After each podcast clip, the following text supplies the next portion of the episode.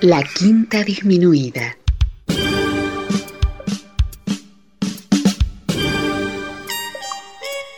Jazz desde la ciudad más cercana al cielo.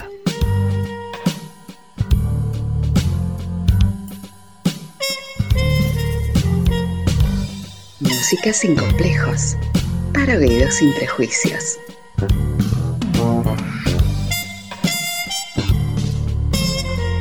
Una producción de Nicolás Peña.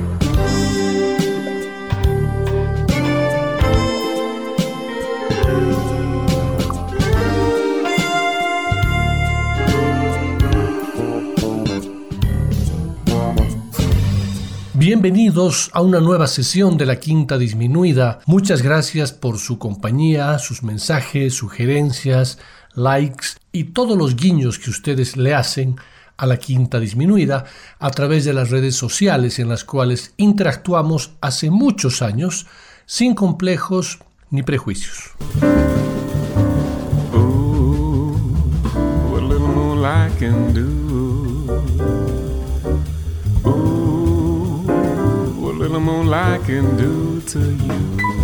El jazz hoy por hoy es una música muy amplia y con una característica que la convierte de alguna manera en un arte universal. Esto sobre todo por una de sus características fundamentales, que es la apertura a todo tipo de influencias. Nació como una música de mezclas en ese gran abrazo que se dieron África y Europa en América, para de ahí expandirse a todo el mundo. Esa amalgama de la armonía europea con la magia oculta de los ritmos de África permitió el desarrollo del jazz. La historia del jazz es una de las más originales de la música. Sus personajes y estilos, su fuerte individualismo la hacen enormemente atractiva y aunque algunas tendencias exijan una alta preparación por parte de los oyentes, muchos dicen que es sobre todo música para escucharla con los pies. El jazz perdurará mientras la gente lo escuche con los pies y no con la cabeza, dijo hace tiempo el director de orquesta norteamericano John Philip Sousa. Y así fue durante los años 30 con las bandas de Nueva Orleans, pensando en Buddy Bolden, o con las de los hombres de Austin High en los bares ilegales de Chicago. Se tocaba música para que la gente bailara. A partir de los años 40, el público comenzó a escuchar jazz con la cabeza, en vez de con los pies. Pero es que las nuevas formas, el bebop, el cool, el free jazz, dejaron un poco de lado el ritmo fácil para atraer al intelecto y como consecuencia a reducidos grupos de vanguardia. A pesar de todo y contradiciendo los malos augurios de muchos, el jazz perdura y el público lo sigue con extraordinario entusiasmo. ¿Cuál es su secreto?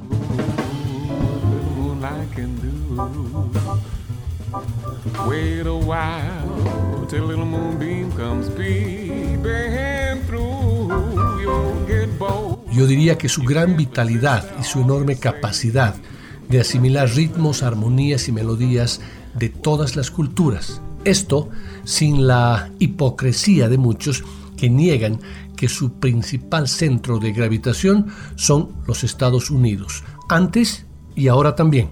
Sin embargo, su influencia, sus artistas, sus propuestas y sus estilos se han irradiado por todo el planeta. La música siempre ha representado para los seres humanos un importante medio de comunicación que aporta grandes beneficios. En ese sentido, el jazz es considerado como el lenguaje de las emociones, siendo una forma expresiva y auténtica que tiene la capacidad de humanizar y trascender en la transformación de las personas y de la sociedad.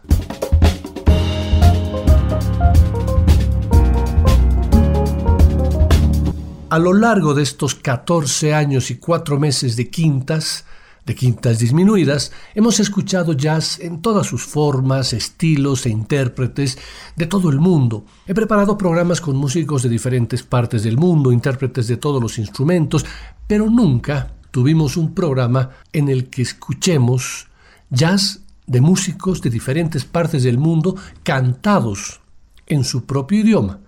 En este programa escucharemos jazz en más de 20 idiomas. Y más que analizar sociológicamente, etnológicamente o antropológicamente, que eso es aburridísimo, les propongo que podamos disfrutar del sonido particular de cada idioma, de su fonética y de cómo ésta, cual instrumento fuese, se combina con las armonías, melodías y ritmos del jazz. Y vamos a comenzar con el tema Afirika, a cargo del contrabajista estadounidense Christian McBride y la cantante y compositora nacida en Ouida, en Benín, llamada Angelique Kidjo.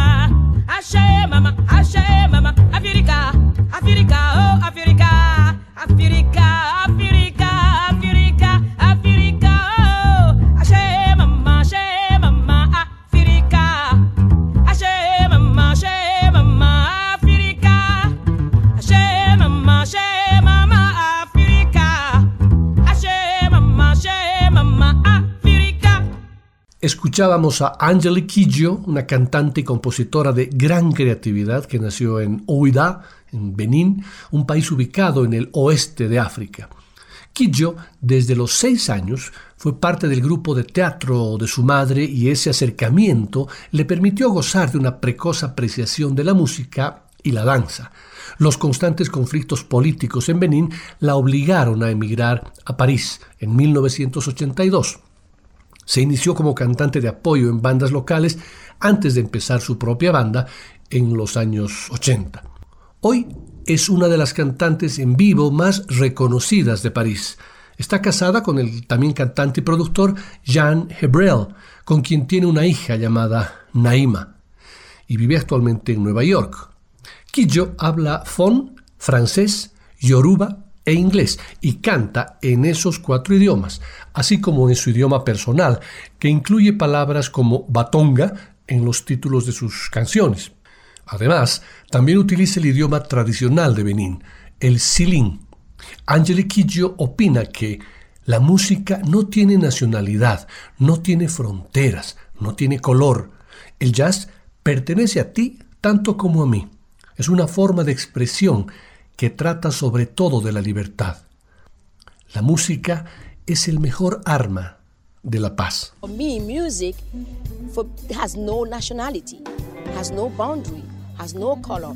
Jazz belongs to you as much as it belongs to me. It's a form of expression that that is all about freedom. Music is the weapon of peace for me. The ultimate weapon of peace is, is music.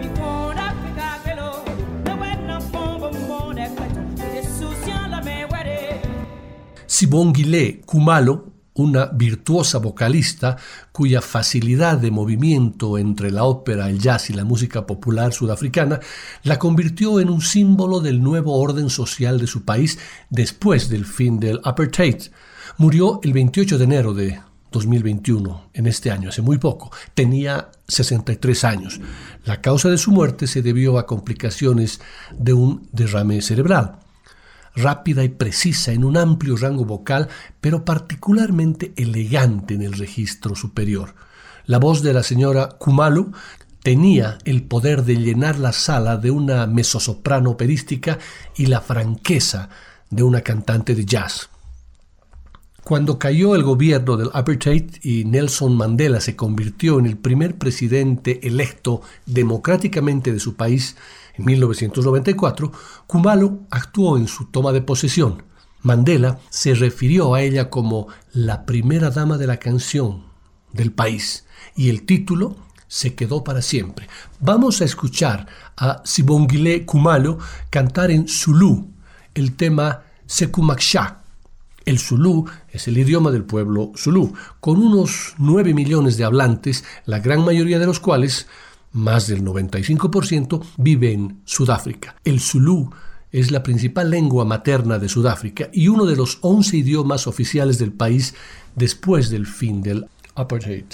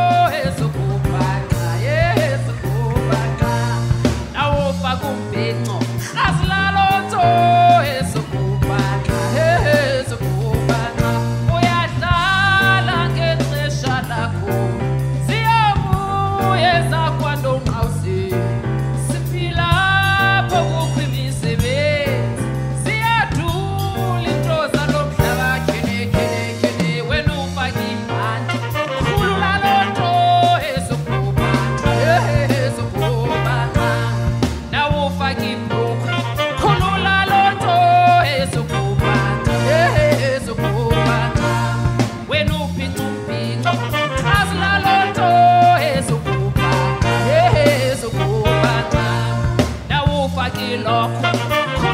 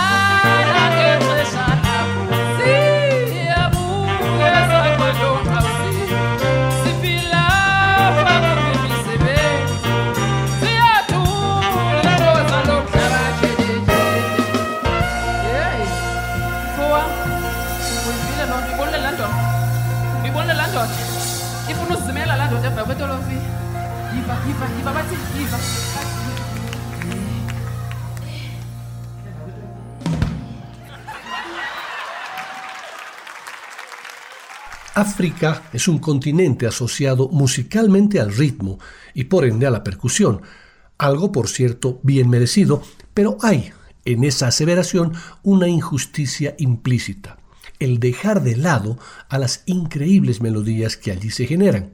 Desde un instrumento estrechamente vinculado con la base rítmica, como lo es el bajo, y a partir de la universalidad del jazz, Richard Bona sostiene, sin embargo, un fuerte vínculo con las raíces melódicas africanas y también es capaz de sostenerse firmemente como cantante. El músico, oriundo de Camerún, es una referencia fundamental en la escena jazzera actual y de los últimos 25 años, pero también es además un ejemplo único de las ricas posibilidades que permite el jazz al brindar las herramientas necesarias para fusionarse con cualquier música del mundo. A pesar de tener temas cantados en inglés o en francés, Richard Bona prefiere cantar en Douala porque considera una forma de mostrar la cultura de su país, de la misma forma que él aprende otros elementos de la cultura occidental. Además, en tono de broma, él dice, si todos cantamos en inglés, ¿quién cantaría en Douala? Tengo que conservarme auténtico. Mi abuelo me dijo una cosa que es fundamental en mi vida. Cuando no sepas a dónde ir, solo recuerda de dónde vienes. Hay una razón por la cual yo soy de Camerún. Hay una razón por la que pertenecemos a algún lugar del mundo. En el lugar de donde yo vengo, cantamos hermosas canciones, deberíamos estar orgullosos. Eso no significa ser nacionalista ni patriotero, pero sí es bueno decirle a la gente de dónde viene uno. De su álbum Reverence del año 2001, vamos a escuchar el tema Nandanutu, Widow's Dance Celebration of a New Life, la danza de las viudas, celebración de una nueva vida con un invitado de lujo en el saxo tenor, Michael Brecker.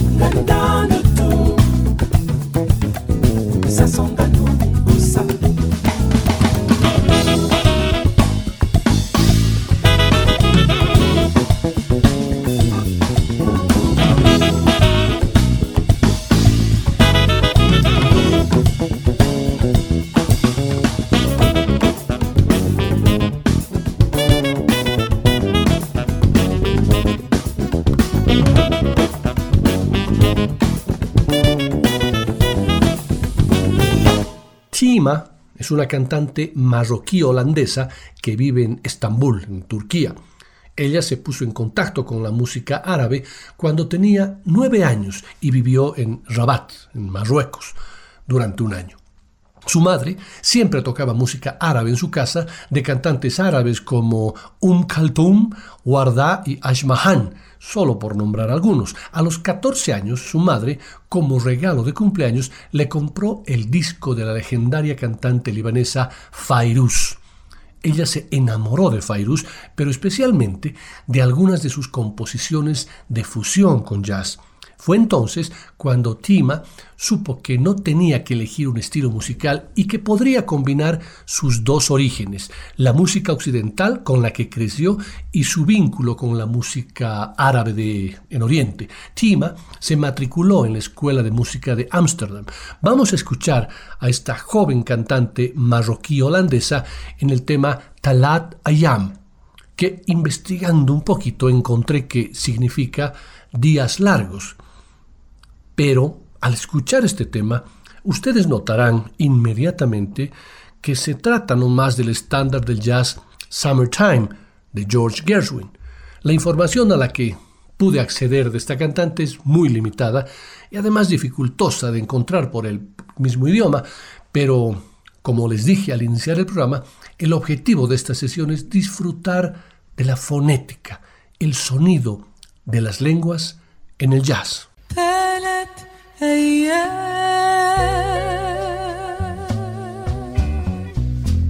عشنا فيها الغرام.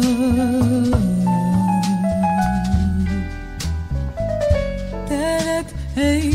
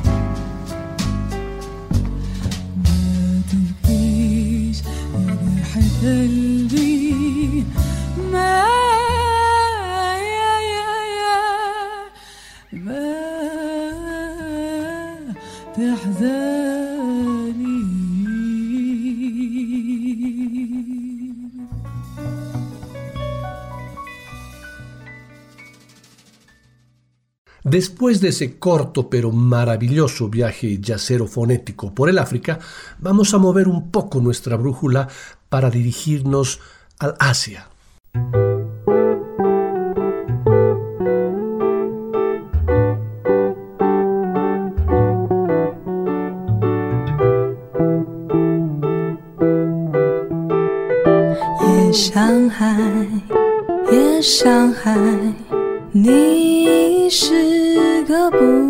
La música negra llegó a China en barco, naturalmente a Shanghai, la gran puerta al occidente, después de que el Tratado de Nanjing la abriera al tráfico internacional en 1842. Desde ahí se filtró América en los años 20 al olor del movimiento de la nueva cultura que había comenzado a mediados de la década de 1910, tras el desgaste de las formas tradicionales y la creación de una república en 1912. Hay que recordar que entonces una clase ilustrada promovía la renovación basada en estándares occidentales como la democracia y la ciencia. Ahí entraban la literatura, el cine y ahí entró el jazz, que siguió la senda cambiante del país, de sus revoluciones culturales, de sus intentos de apertura al occidente y sus cerrazones totalitarias. Entre la década de los 20 y los 30, una época de grandes cambios sociales y políticos en China, se pidió pues aquella importación musical que derivó en una forma local de jazz, el shidaiku, canciones de la época en mandarín, que surgió al mezclar el sonido de las big bands americanas con las melodías folclóricas, una música que pronto conquistó las noches de salón y cabaret en Shanghai, donde había un fuerte intercambio entre músicos chinos, europeos y estadounidenses, como Willie Smith o Buck Clayton, hasta el final de la década de los 40, hay dos figuras fundacionales de ese shidaiku, el compositor Li Jinhui, padre de la música popular china, y el trompetista estadounidense Buck Clayton, uno de los principales miembros de la orquesta de Count Basie. Se dio una hermosa fusión al combinar el lirismo chino y sus cantantes con el jazz americano, dice el productor Dave Liang Aquella fusión musical se extendió hacia Hong Kong y Taiwán, pero en la China continental las canciones románticas que llenaron los halls de la era dorada del jazz en Shanghai prácticamente desaparecieron a partir de la revolución de 1949. Las composiciones de figuras como Li Jung-hee y otras inmortalizadas por cantantes, con frecuencia también actrices de cine, que como Shou Xuan y Bai Hong fueron descalificadas por el gobierno como música amarilla e incluso música pornográfica y fueron prohibidas a principios de los 50, junto con los centros nocturnos. Quizás en otro programa abundemos más sobre el jazz en la China. Por el momento, los invito a escuchar el tema The Love You Can't Get, el amor que no puedes obtener, un clásico revisitado en la voz de Shen Shi Xiao.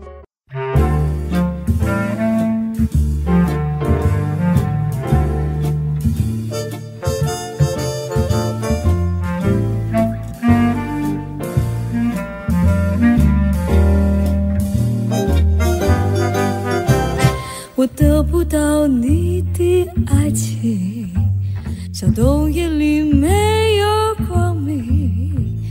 你不给我一颗痴心，像黑夜里头找不到那踪影。我得不到你的爱情，像春花没有雨滴。你不给我一颗痴心。像茉莉春花留下一点踪影。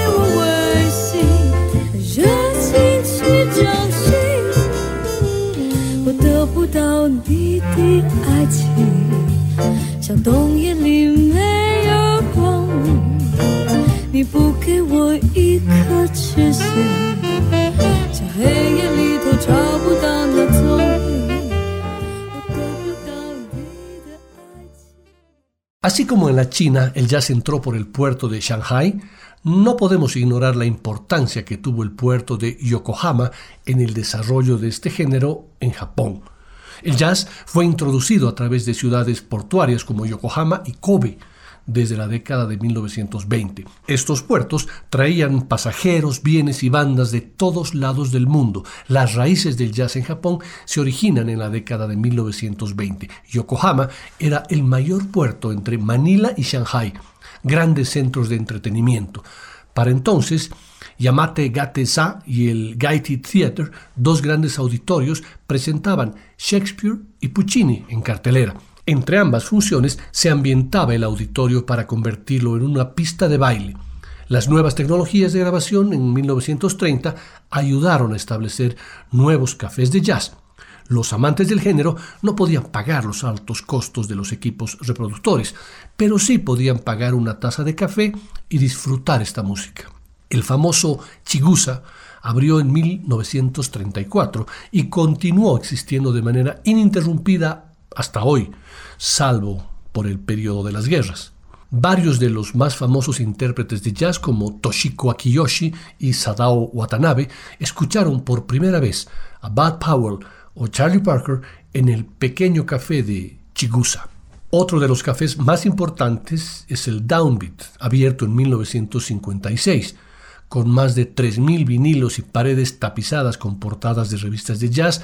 Este fue uno de los lugares más visitados por los amantes del género. Durante la ocupación estadounidense, el jazz simbolizó el nuevo cambio de identidad nacional, acompañado de una obsesión por la cultura estadounidense. De acuerdo a E. Taylor Atkins, quien escribió Blue Nippon, un estudio sobre el jazz y la autenticidad en Japón durante la posguerra, la cultura americana fue crucial para el desarrollo de una cultura democrática por medio del bebop. En el proceso de reconstrucción de Japón, los principales bares de Yokohama ofrecían oportunidades a músicos japoneses y soldados estadounidenses de compartir la escena. Vamos a disfrutar de jazz fusión con fonética japonesa con la cantante Mishia, nacida y criada en Nagasaki, hizo su debut en 1998 con su sencillo Tsutsumikomu Yoni. Su conmovedora voz tomó por asalto tanto a la escena de público en general como a los aficionados al jazz. El tema seleccionado tiene por título Kawariyuku Konomachide, que es traducido más o menos como en esta ciudad cambiante.「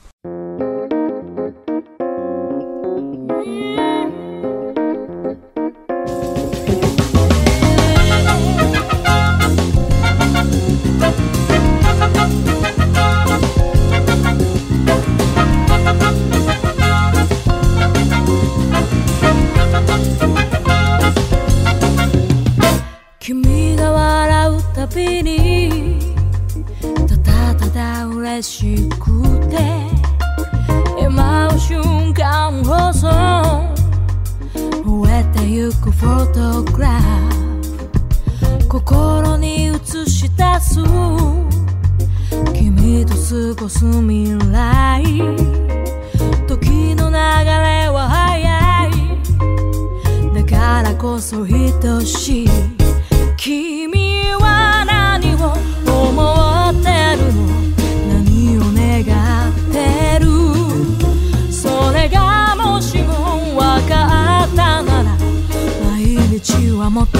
色づいてゆく力が湧いてくる。変わり続け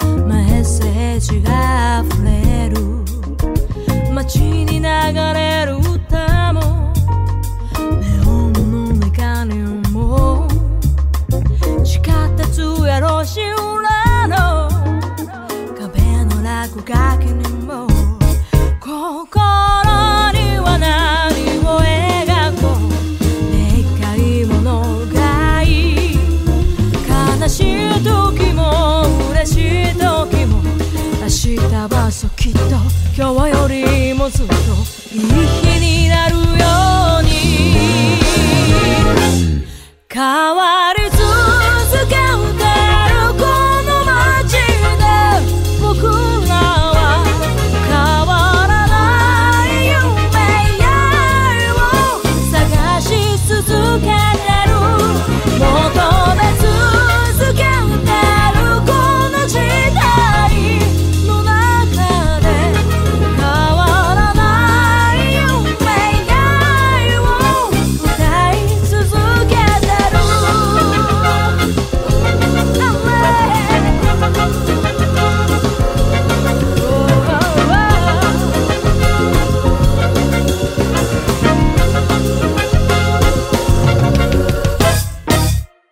contrario de otros músicos que aseguran que pasan la vida buscando su sonido, Abishai Cohen dice que uno llega a su propio sonido la primera vez que toma su instrumento.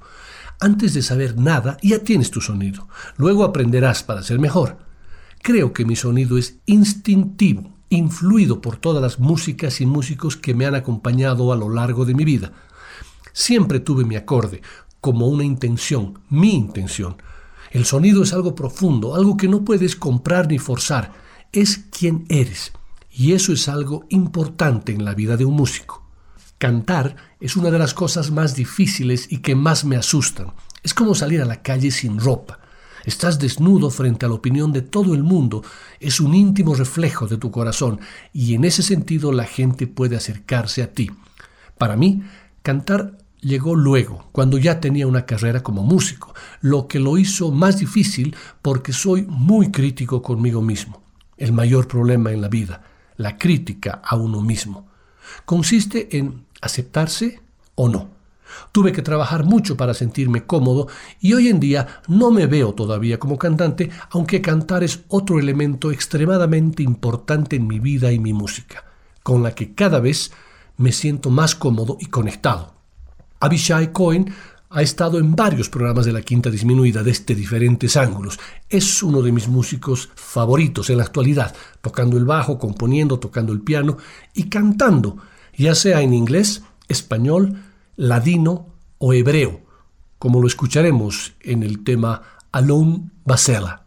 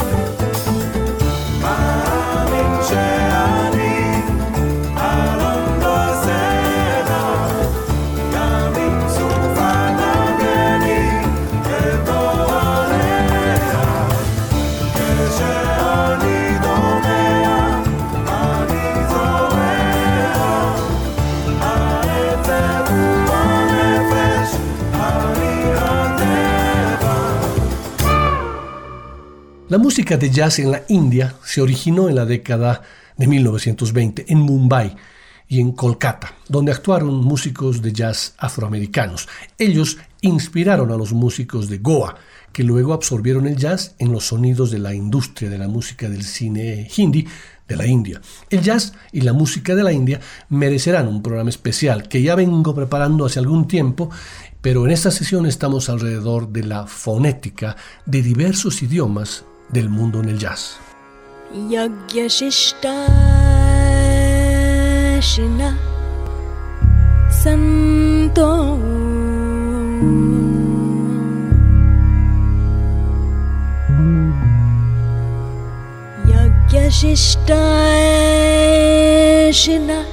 Pregúntale a Aditi Ramesh cómo se puede cantar el clásico estándar del jazz Summertime en suaras carnáticos y te mostrará instantáneamente cómo, con notas perfectas, además haciendo suyo el tema. La música carnática es la música clásica del sur de la India, en contraposición a la música clásica indostaní, que es la música clásica del norte de la India. Pero volviendo a nuestra cantante, han pasado cinco años desde que dejó la carrera de abogada en Mumbai para dedicarse exclusivamente a la música. La cantante y compositora de 30 años que ya tiene en su haber discos como Autocorrect del 2017 y Leftovers del 2019, rinde homenaje a sus raíces musicales carnáticas, incluso mientras canta experiencias cotidianas como negociar la vida en una ciudad ajetreada. Su canto scat de alapanas y critis carnática se fusiona a la perfección con el blues, el jazz, el soul y el rhythm and blues. Como lo comprobaremos en este tema de su disco Leftovers, tema titulado Origin, en el que combina el canto carnático, el canto típico del jazz, el scat, en un idioma propio de la India, el canarés, combinado con ciertos aderezos de inglés, y todo esto con una base funk, jazz, rock espectacular.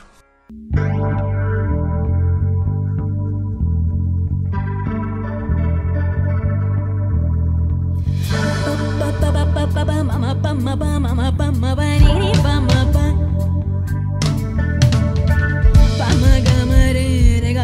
Papa, Mama, Papa,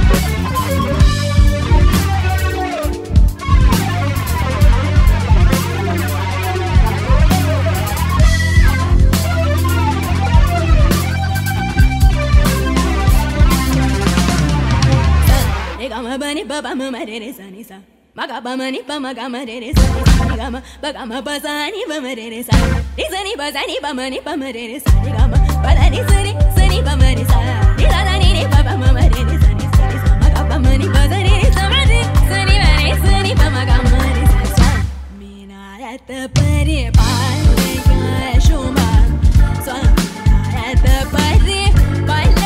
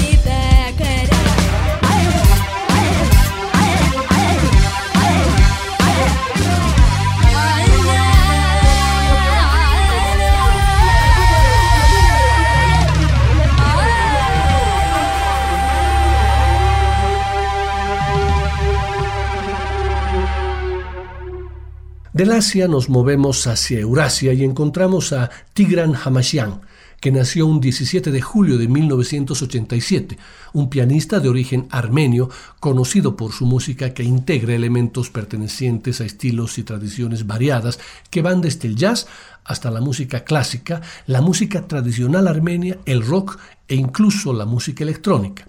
Como resultado de esta fusión de elementos diversos, la música de Tigran Hamashian posee una serie de características particulares que definen una estética propia. Además, su obra viene cargada de un grado de complejidad que permite trazar varias perspectivas de análisis, dependiendo del ámbito en el que uno desee concentrarse.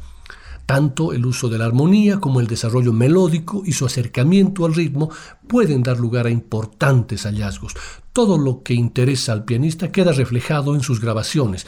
Mapas de diferentes épocas, poesía, leyendas, las historias populares armenias cristianas y precristianas, la astrología, la geometría, el diseño armenio antiguo, los grabados rupestres y la cinematografía, difuminando las líneas entre la realidad histórica y lo imaginario. Tigran comenzó a tocar el piano a la edad de tres años y actuar a los 11. Galardonado y admirado, lanzó su primer disco en el 2005, World's Passion. A este siguieron New Hera, Red Hail, A Fable en solitario. Su salto a la fama, sobre todo en Francia, fue Shadow Theater, su álbum más vocal. Luis en Luso, un trabajo sobre la música tradicional armenia. Tigran Hamashian demuestra constantemente que el ritmo y virtuosismo vuelvan a estar muy presentes en su música y que las loas de genios como Chick Corea, Herbie Hancock o Brad Meldo a su trabajo no están equivocadas. Aquí está en el piano y cantando en armenio su composición titulada The Poets.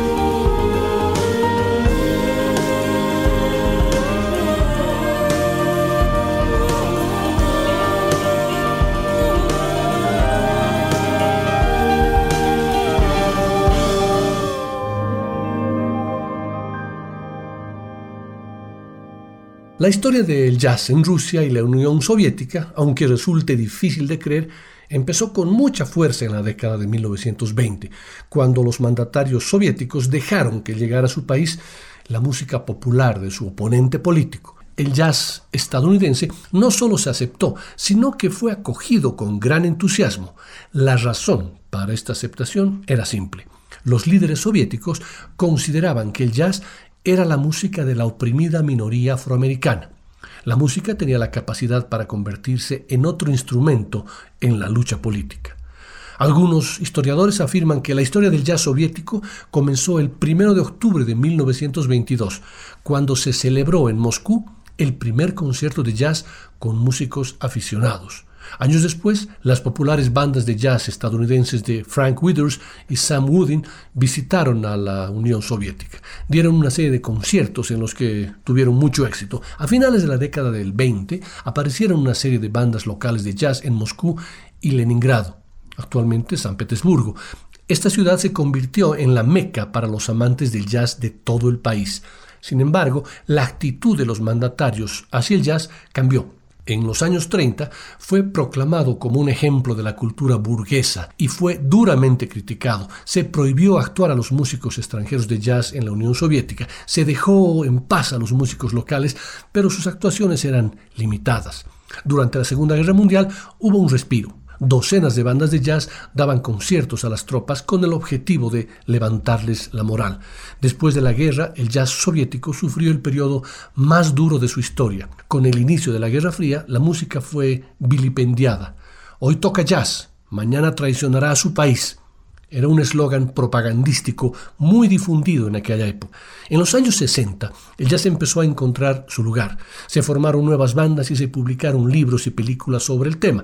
En 1964 se inauguró en Moscú el legendario club The Bluebird. Vamos a escuchar a la cantante Anna Buturlina en el tema Bolshoi Loshadini Secret.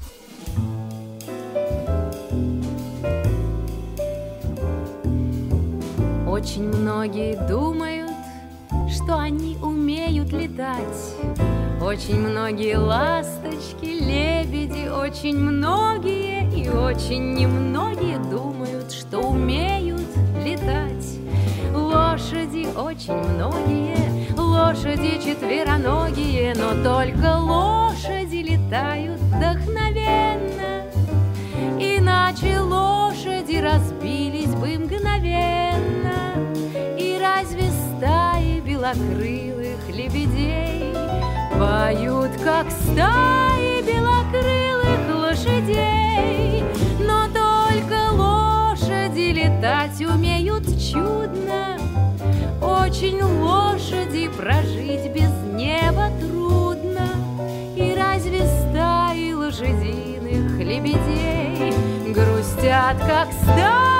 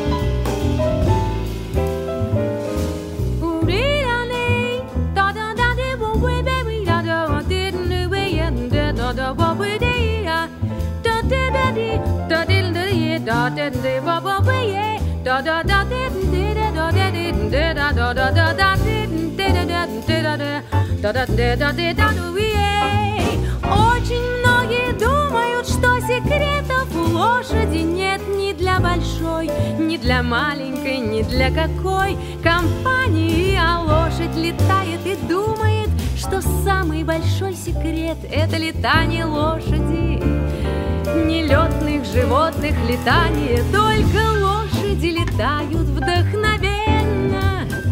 Иначе лошади разбились бы мгновенно. И разве стаи белокрылых лебедей поют, как стаи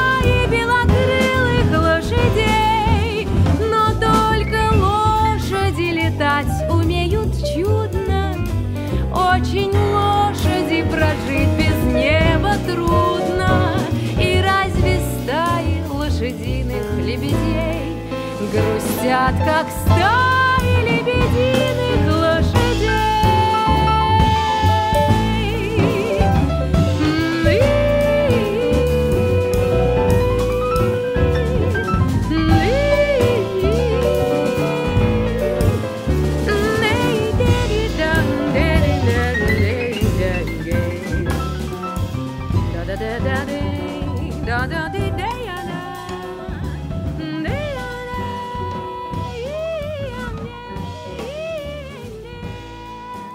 No se vayan, continúen con la quinta disminuida. Hemos escuchado temas con aromas de jazz cantados en Silin, de Benín, en Zulu, en Duala, en árabe, en chino mandarín, en japonés, en hebreo, en canarés, en armenio y en ruso. En la segunda parte continuaremos y se llevarán grandes sorpresas, ya entrando un poco, pasando por Eurasia, concentrándonos más en Europa y luego el viaje necesario a América.